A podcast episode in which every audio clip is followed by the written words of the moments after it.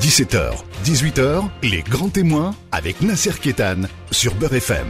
Bonjour à toutes, bonjour à tous. Ravi de vous retrouver dans ce nouveau numéro de Grands témoins, invité spécial, la guerre ou la paix, c'est selon. Et nos invités, dans un instant, vont nous dire ce qu'ils en pensent. Louis Bachou, merci d'être là.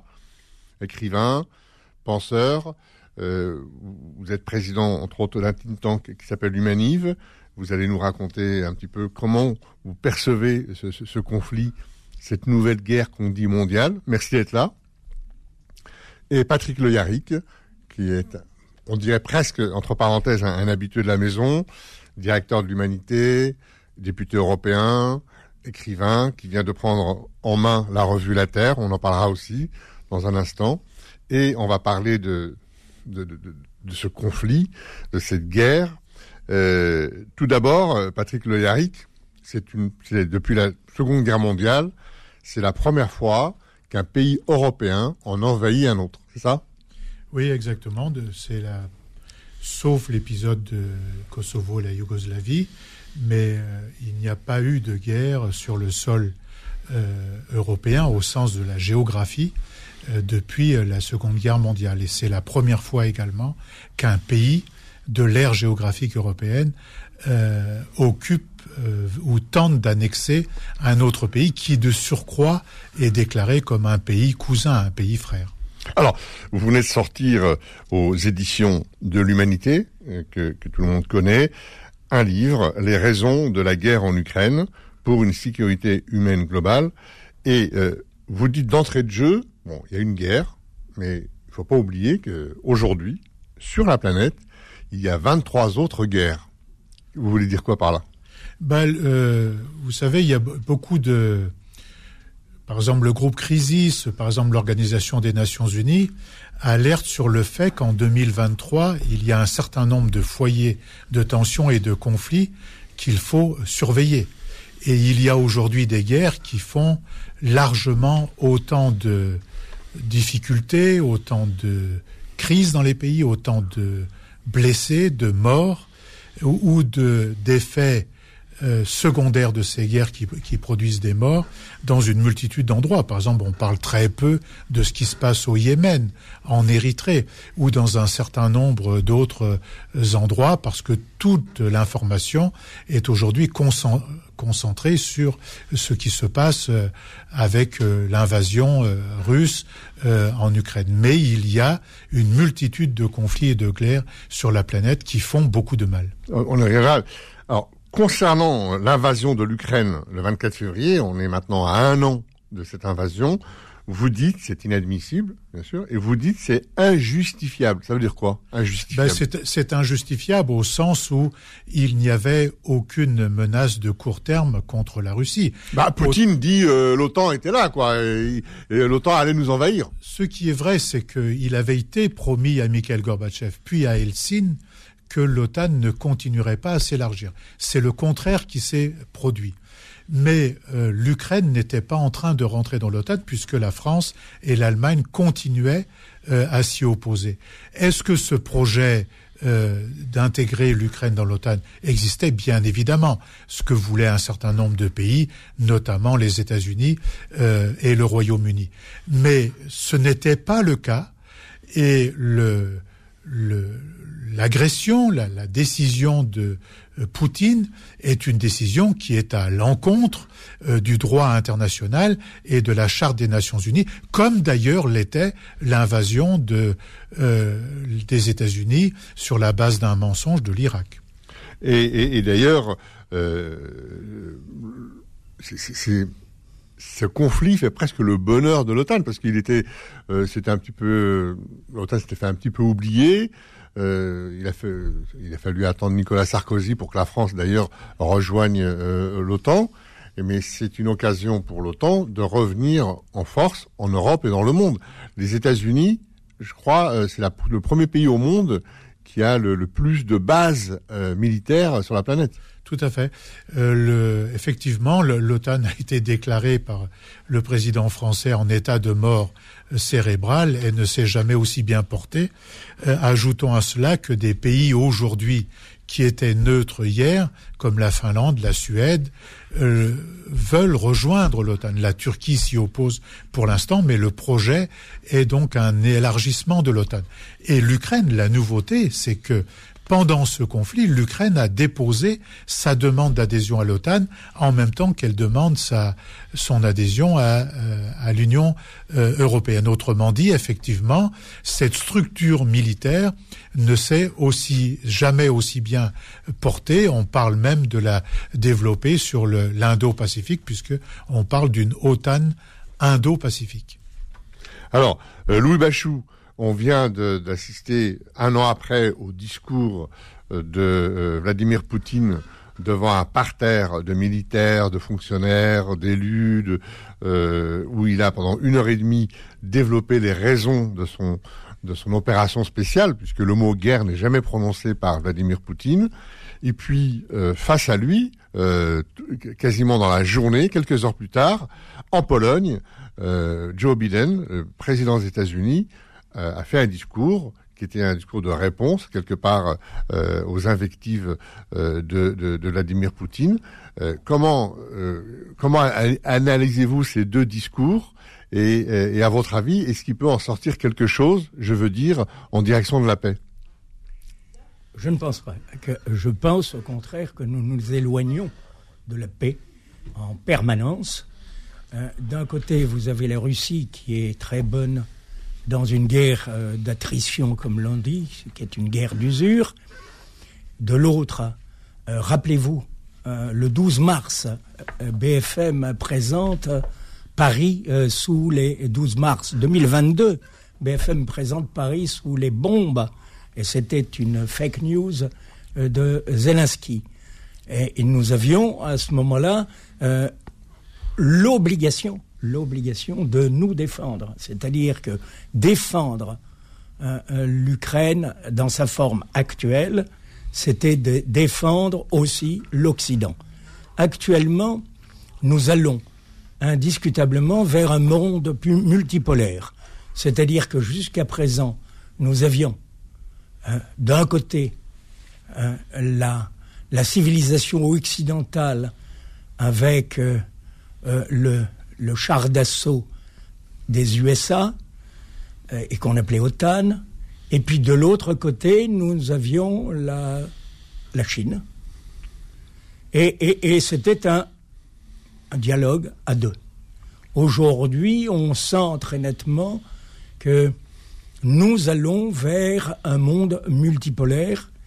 Euh, la civilisation occidentale n'a pas les valeurs universelles qu'elle se dit posséder, et il y a une sorte de refus du monopole que nous nous étions donné.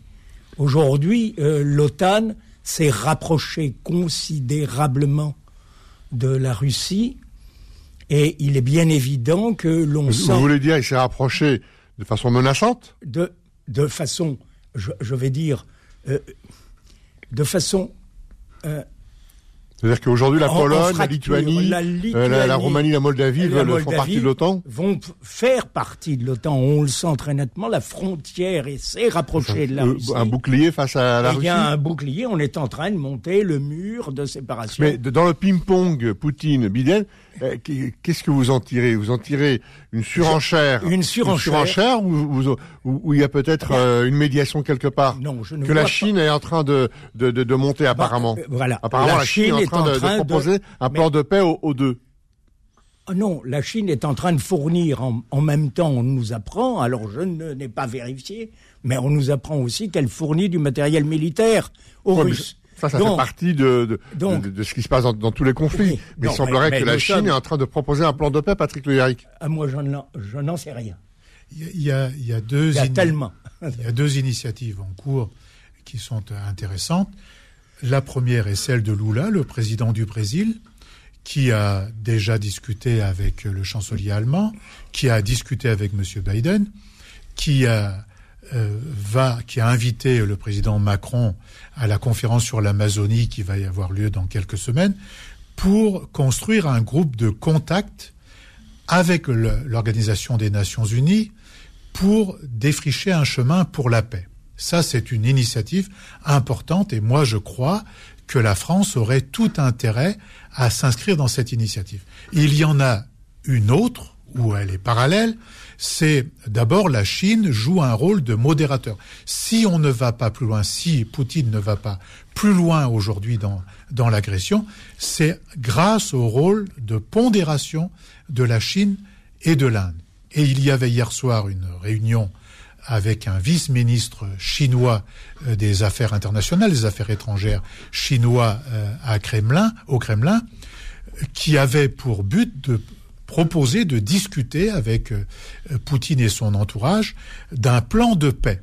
On ne connaît pas la totalité des propositions chinoises qui sont faites, mais évidemment elles sont vraisemblablement et sûrement différente que celle que propose Zelensky, puisque la Russie ne peut pas accepter le plan euh, de Zelensky. Et l'inverse est également vrai. Donc le fait qu'il y ait de, des tiers États, des tiers personnes qui euh, s'impliquent non pas sur la base de l'escalade militaire, comme, comme, on vient de le voir hier, mais sur la base d'une désescalade et d'un cessez-le-feu, est plutôt intéressant, plutôt prometteur. On se retrouve dans un instant. Les grands témoins revient dans un instant. 17h, 18h, les grands témoins avec Nasser Kétan sur Beurre FM. Louis Bachou, est-ce que euh, lorsque Poutine est intervenu en Irak, la France était d'accord euh, pour euh, l'intervention. Euh, et Barack Obama à l'époque a dit non. Donc Poutine est arrivé, donc il a occupé, enfin il a, fait ce qu'il avait à faire avec Daesh, etc. Il a pris, il a pris une partie de la Syrie, donc maintenant il a accès à la mer et, le ciel, le ciel aérien. Donc rien ne se passe sans, sans Poutine. Est-ce que ça, ça n'a pas donné des ailes à Poutine? C'est dit bon, j'ai fait ça en Syrie, pourquoi je pourrais pas faire ça en Ukraine? Et puis après-demain euh, dans tel pays d'Afrique, etc. Est-ce que la non la, non intervention de Barack Obama à l'époque lui a pas donné des ailes pour euh, pour, pour cet acte transgressif qui est d'envahir l'Ukraine je, je pense en effet que d'abord d'abord l'Amérique a donné un exemple déplorable sur un mensonge pour envahir l'Ukraine. Euh, que pas, pas l'Irak. Bien évidemment. Donc, on se rappelle, on se rappelle la petite fiole. Euh, Exactement.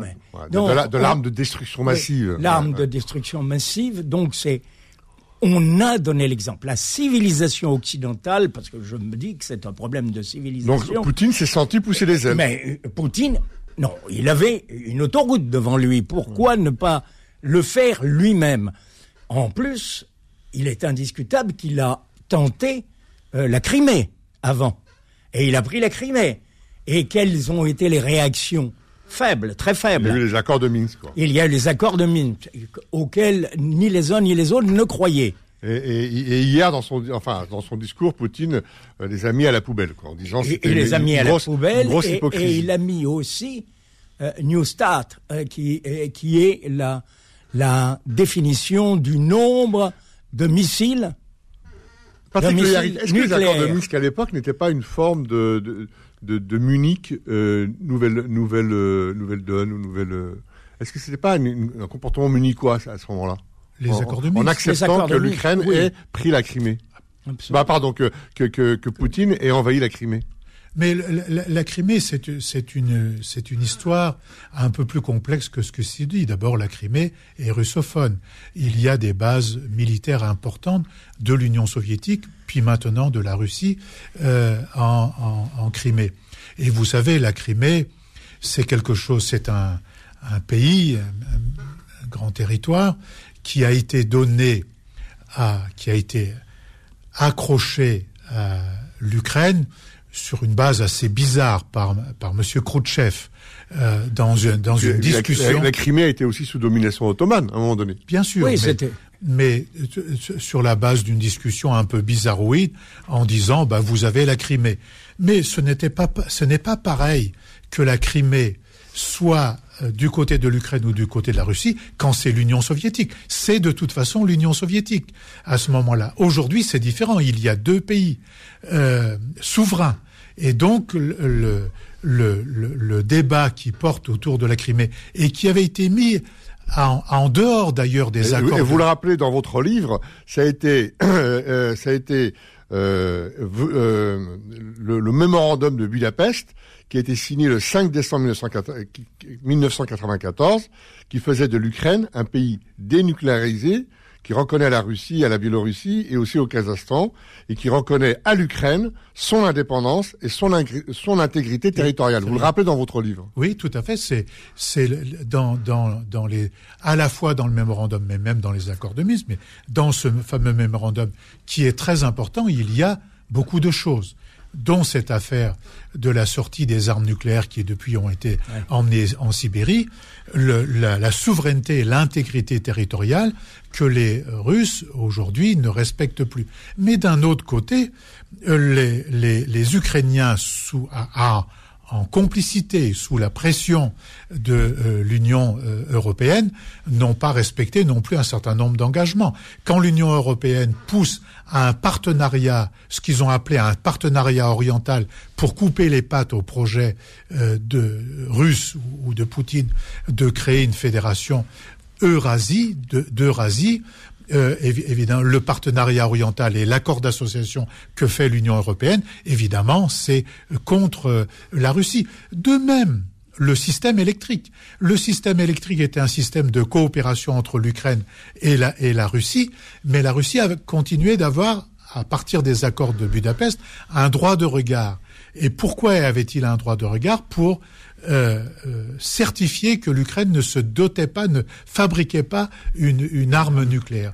Or, tout ceci a été jeté euh, aux orties de part et d'autre, et même les accords de Minsk, qui prévoyaient une sorte de d'autonomie de, des provinces, des régions aujourd'hui, euh, comme le Donbass et d'autres, euh, sur lequel qui sont aujourd'hui euh, sous le feu des bombes de, de part et d'autre, avaient un statut particulier. Tout ceci n'a pas été respecté. N'a pas été respecté par l'Ukraine, puisque, vous savez, il y a eu dans cet endroit, depuis 2014, 14 000 morts et n'a pas été par la suite respecté par la Russie. Alors, est-ce que est-ce que dans, l'éventualité d'un plan de paix, est-ce qu'on pourrait pas, par exemple, euh, rappelons que, l'Ukraine est le plus grand pays d'Europe, euh, plus grand que la France, plus grand que, les, deux, les, Allemagnes réunies, est-ce qu'on pourrait pas, par exemple, euh, accepter que, le Donbass passe sous domination russe et que la Crimée, par exemple, et que surtout les couloirs maritimes fasse, euh, soit supervisé et fasse l'objet d'une espèce de comment dire de, prise en main internationale, soit ce qui permettrait à l'Ukraine d'avoir euh, une activité économique, un couloir maritime pour ses containers, pour, pour, son activité.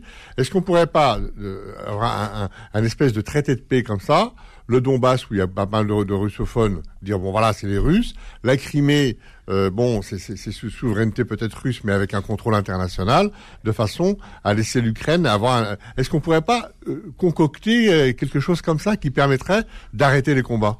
De toute façon, tout doit être sous contrôle international désormais. C'est-à-dire que si on, si on, on, repartait de là où on s'est arrêté avec les accords de Minsk, ça peut être une voie de discussion ce que refuse aujourd'hui M. Zelensky, puisqu'il dit il faut reconquérir l'entièreté de notre territoire. Après, la, possibilité pour chacun des pays d'accéder aux voies maritimes est également à, mettre dans, cette discussion. Mais la situation de la Crimée et des quatre oblasts, comme on dit, euh, de, de l'Est, où, où aujourd'hui il y a des conflits, n'est pas tout à fait de, de, de, même nature. Donc, effectivement, tout doit être sous contrôle euh, international. Il n'y aura pas de, ni de cessez-le-feu, ni de traité de paix viable sans à la fois un contrôle international, mais surtout... Et Poutine serait capable d'accepter ça? Je ne sais. Poutine ne peut accepter ça que sous la pression euh, non pas de l'OTAN ni des États-Unis, mais sous la pression précisément des États tiers, c'est-à-dire à la fois la Chine, l'Inde, un certain nombre de pays qui sont en peut-être aussi de, sa population. Parce que le, jour où ils vont voir rentrer les corps euh, dans, des sacs en plastique. Le jour où ils vont les voir rentrer par milliers, par milliers, peut-être que sa population va, va, se réveiller. Tout à fait. Il serait souhaitable. Il serait souhaitable. Malheureusement, aujourd'hui, elle est plutôt soumise quand même. Peut-être se passera-t-il des choses, mais parce qu'il y a une, une information monocorde et euh, c'est toujours la même information. Quoi. Tout, à fait. L'OTAN nous agresse, il faut qu'on se défende. Voilà, tout à fait. Donc, au point où nous en sommes aujourd'hui, il est difficile de croire qu'on peut, mettre autour de la table les représentants ukrainiens et russes seuls. Euh, même un pays comme la France, qui a, qui a beau dire ce qu'elle dit, elle n'est même pas crédible, ni du côté ukrainien, ni du côté russe. On voit bien comment le président de la République française est aujourd'hui traité. Donc, euh, il n'est pas pris. Et pourquoi? Parce que il est dans la coalition de l'OTAN. Donc, euh, d'où peut, d'où peut venir une initiative? Elle peut venir de ces, de ces pays tiers, c'est-à-dire les pays du BRICS, du Brésil, de la Chine, de l'Inde, d'un certain d'un certain nombre de grandes nations comme celle-là. Euh, Louis Machou, la passivité des Occidentaux, les États-Unis, entre autres, du temps de Barack Obama par rapport à l'Irak, on disait tout à l'heure que ça peut-être donné des ailes à, Vladimir Poutine, mais est-ce que c'est pas, est-ce que euh, l'enjeu aujourd'hui de l'Ukraine, il n'est pas aussi en dehors de l'Ukraine, c'est-à-dire que aujourd'hui il y a tout un tas de pays qui sont dans une dynamique hégémonique et qui veulent récupérer des terres. Je pense notamment à la Turquie d'Erdogan, où Erdogan est, complètement euh, obsédé euh, par Atatürk et par l'empire, euh, la nostalgie de l'empire ottoman. je pense notamment à la Chine qui veut retrouver Taïwan, qui veut le, qui, qui, qui, veut aussi s'accaparer ça. Je pense aussi à, à d'autres pays. il ne faut pas oublier aussi que la Russie et la Chine ont, ont des conflits territoriaux. est-ce que c'est, est-ce que au-delà de ce conflit européen, qui va, bien falloir qu'il trouve une solution un jour ou l'autre, euh, la façon dont ce conflit va se terminer et se gérer va aussi peut-être engager euh, des, des, des, je veux dire, une façon de faire, euh, nouvelle gouvernance. Euh, on parlait de, de, de, de, de multipolarité tout à l'heure. Par exemple, l'Azerbaïdjan qui, qui, qui, qui envahit le sud de l'Arménie, qui va, qui, qui va, je veux dire, expulser 100 000 Arméniens avec avec le avec l'accord de la Russie, hein, l'accord tacite de la Russie qui, qui s'est un peu retiré de ça. Est-ce que est-ce que la solution ukrainienne, la solution de ce conflit, va pas euh, déterminer peut-être des comportements à venir qui peuvent, à, ce moment-là, euh, faire exploser définitivement la planète? Euh, je, ne veux pas, parce que je ne suis pas... Sans faire de catastrophe. Oui, je ne suis pas plongé dans la politique, et donc je ne veux pas... mais pour une personne, un regard extérieur, beaucoup moins précis en politique, pour moi, il est évident que ce qui se joue n'est pas le problème européen, c'est le problème de la monnaie. C'est une nouvelle monnaie internationale qui est en train d'apparaître. D'ailleurs, vous avez une monnaie face au dollar, c'est ça que vous voulez dire Face au dollar. Actuellement, le dollar est, le maître, on va le dire, le maître du monde sur le plan international et dans les échanges internationaux. Et brutalement, on se bat pour autre chose, beaucoup plus. Et je me demande jusqu'à quel point, puisque rappelons-nous que la Chine rentre de l'or depuis très longtemps.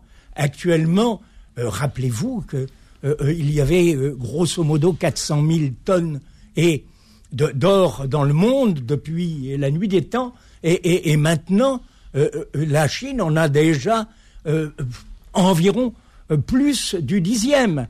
Donc est-ce que dans cette bataille, dans ce conflit où vous aviez avant, dans les échanges internationaux, un monde qui avait d'un côté les valeurs universelles de la démocratie et, de l'autre le dollar? Est-ce qu'on n'est pas en train de changer complètement de polarité dans le monde? On se retrouve dans un instant. Les grands témoins revient dans un instant. 17h, 18h, les grands témoins avec Nasser Kétan sur Beurre FM. L'Ukraine, guerre épais, Louis Bachou, Patrick Le Yarrick, on est en plein conflit mondial, on est dans une guerre mondiale. Est-ce que cette guerre fait les bonnes affaires de la Chine? Louis Bachou dit que c'est la question, c'est la création d'une nouvelle monnaie euh, pour mettre fin à l'hégémonie et à la suprématie du dollar. Est-ce que ça arrange euh, Lou Bachou, vous dites que ça arrange les, petites affaires de la Chine et, Patrick Lehéric, pas du tout. Alors allez-y. Qui veut commencer? Lou Bachou. Moi, je, je veux bien, si vous voulez.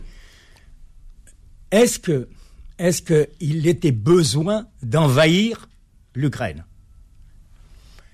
L'Ukraine, dans le Donbass, était russophone déjà.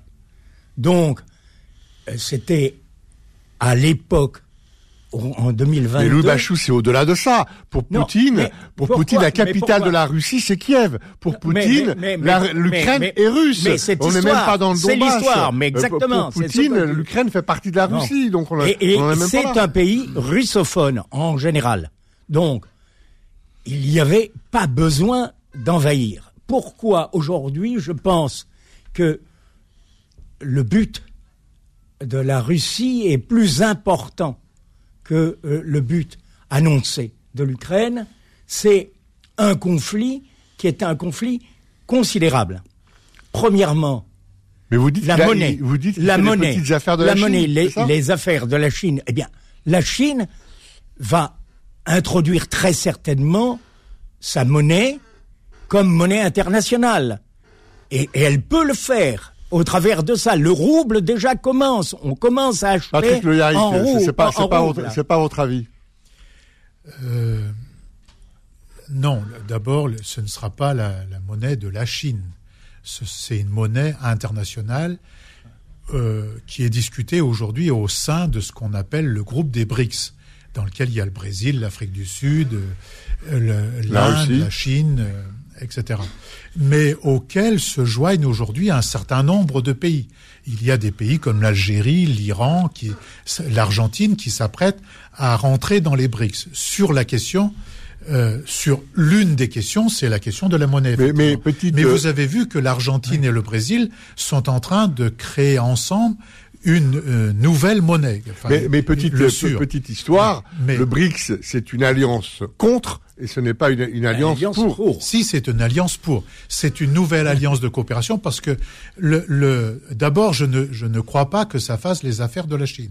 La Chine est là, entre la Chine et les États-Unis, c'est 700 milliards de dollars d'échanges commerciaux. La Chine n'a pas intérêt que ceci se coupe. Par contre, les euh, États-Unis attisent aujourd'hui un conflit dans l'Indo-Pacifique, notamment sur Taïwan, parce que Taïwan, elle euh, recèle 60% des composants qui sont nécessaires à l'industrie nouvelle qui est, qui est en train de, de naître. Mais au, au, aux yeux des règles internationales et des pays occidentaux en général, dont la France, Taïwan fait partie de la Chine. Elle a un statut particulier, mais fait partie de la Chine.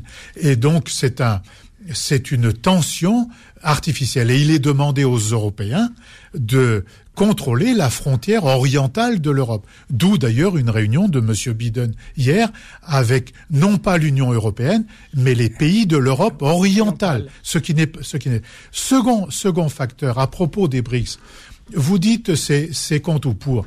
Ce qu'il faut bien voir, c'est que les pays qui ne se sont prononcés ni pour la Russie, ni pour l'OTAN à l'Assemblée générale des États-Unis, ces pays, en 2030, vont faire 50, plus de 50% des richesses mondiales. Et ces pays vont avoir 75% de la population mondiale. Et c'est contre ça que le capitalisme occidental est en train d'aujourd'hui de lutter ou, ou, ou, ou, contre se débattre. Mais euh, aujourd'hui, il, il, domine. Il domine dans l'industrie numérique. On l'a vu dans l'industrie pharmaceutique. Ça a été quand même le grand scandale de ne pas lever les, les brevets pour ne pas donner de vaccins à ces pays. Euh, euh, ils ont la domination, effectivement.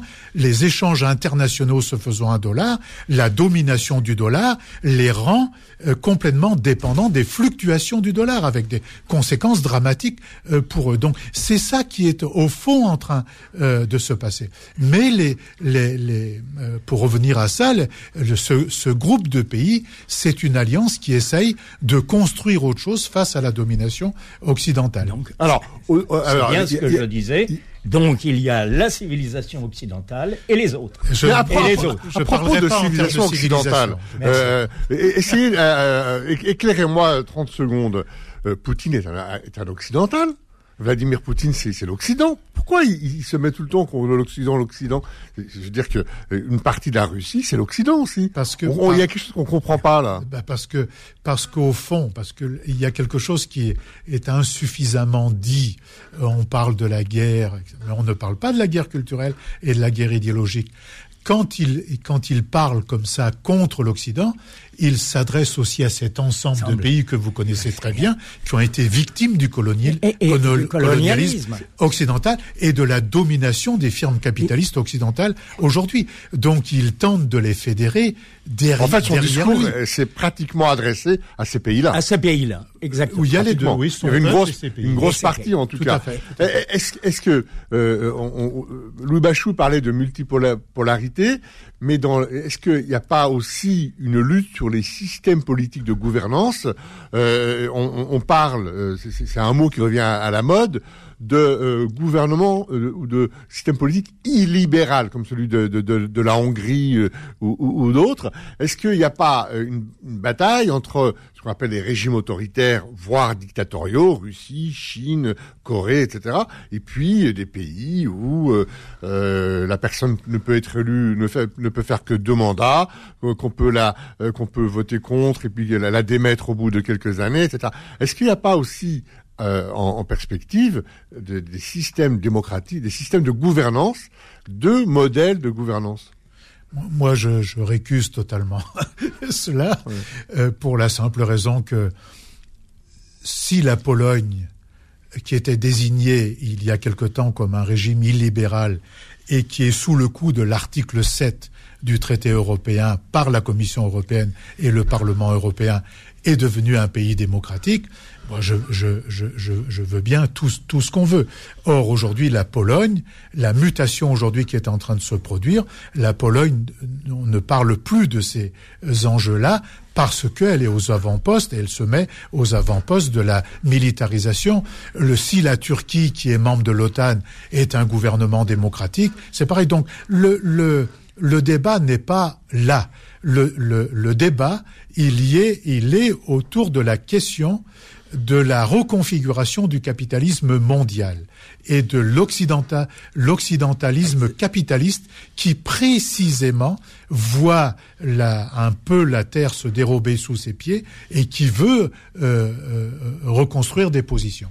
Alors, euh, pour terminer un peu cette émission, Patrick Le Yarrick, vous dites qu'on est rentré dans un dans un cycle d'insécurité mondiale sur le plan alimentaire, sur le plan énergétique, sur d'autres plans bien sûr, que à terme c'est le chaos qui peut menacer euh, la planète.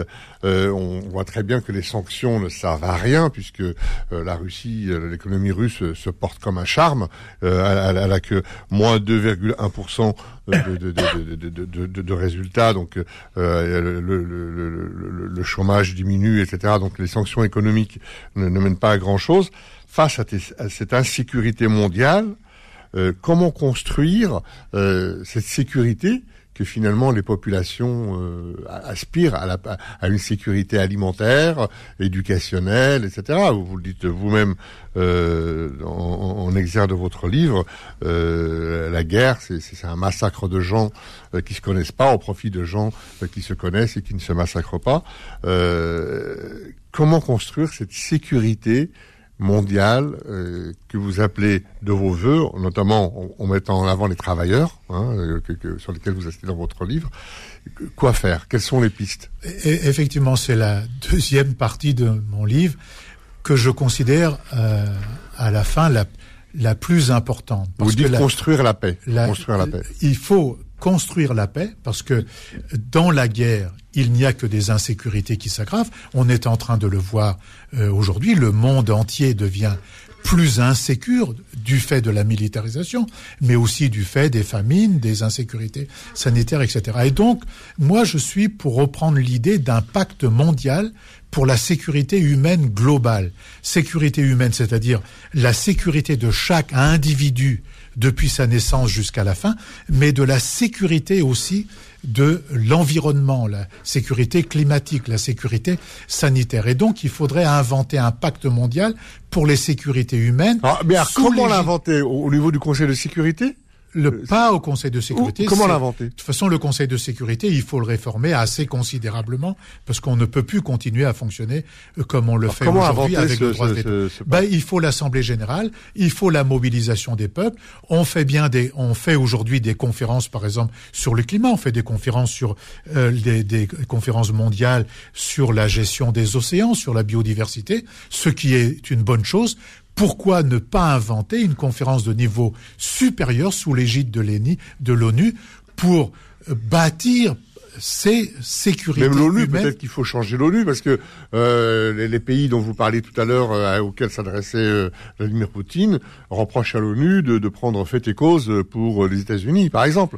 Euh, ils ont placé l'ONU dans un camp, donc c'est c'est compliqué tout ça. Là, Poutine vient d'annoncer la suspension, son retrait suspensif des accords de prolifération nucléaire. Oui, mais c'était déjà le cas. hein. Ouais.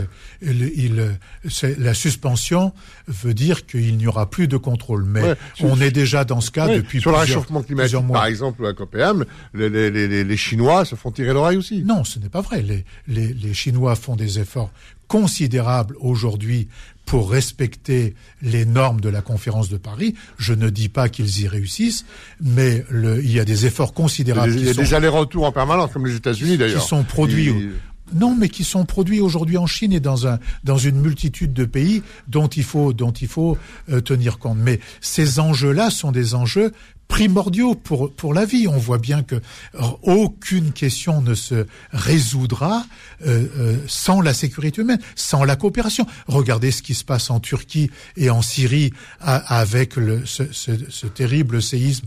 Mais vous savez, la mort elle n'a pas de frontières. Vous pouvez mettre les frontières où vous voulez. Le séisme, il, il frappe indistinctement et il, il par-delà les frontières. Quand il y a une pandémie, c'est au-delà des frontières. Les dérèglements climatiques, c'est au-delà des frontières. Donc, c'est en ce sens-là qu'il faut inventer euh, en euh, thème par, par, par thème qui concerne la vie et l'environnement, ces sécurités. Louis Bachou, en un mot, vraiment en un mot, construire la paix, c'est possible? Pour l'instant, à court terme, non. Je ne le pense pas. Je pense qu'au contraire, à court terme, nous rentrons dans une phase qui est une phase énergie, économie visible et qu'il y a un monde de multipolarité qui va apparaître. Et justement, quand notre ami, je me permets de le dire tout de même, quand notre ami dit il faut réinventer, c'est-à-dire qu'il faut, rappelez-vous, le temps qu'il nous a fallu pour arriver à l'ONU. On était parti de la SDN. Alors voyez-vous, à court terme, je pense que nous allons vers la puissance, la force, à la place du dollar. Merci à tous les deux. Je rappelle ce magnifique livre de Patrick Le Yarrick, Les raisons de la guerre en Ukraine aux éditions de l'Humanité. Merci Lou Bachou, merci Patrick Le Yarrick. À très bientôt. On n'a pas fini avec la paix parce que la paix, ça demande du temps. Retrouvez les grands témoins tous les dimanches de 17h à 18h et en podcast sur beurrefm.net et l'appli Beurre FM.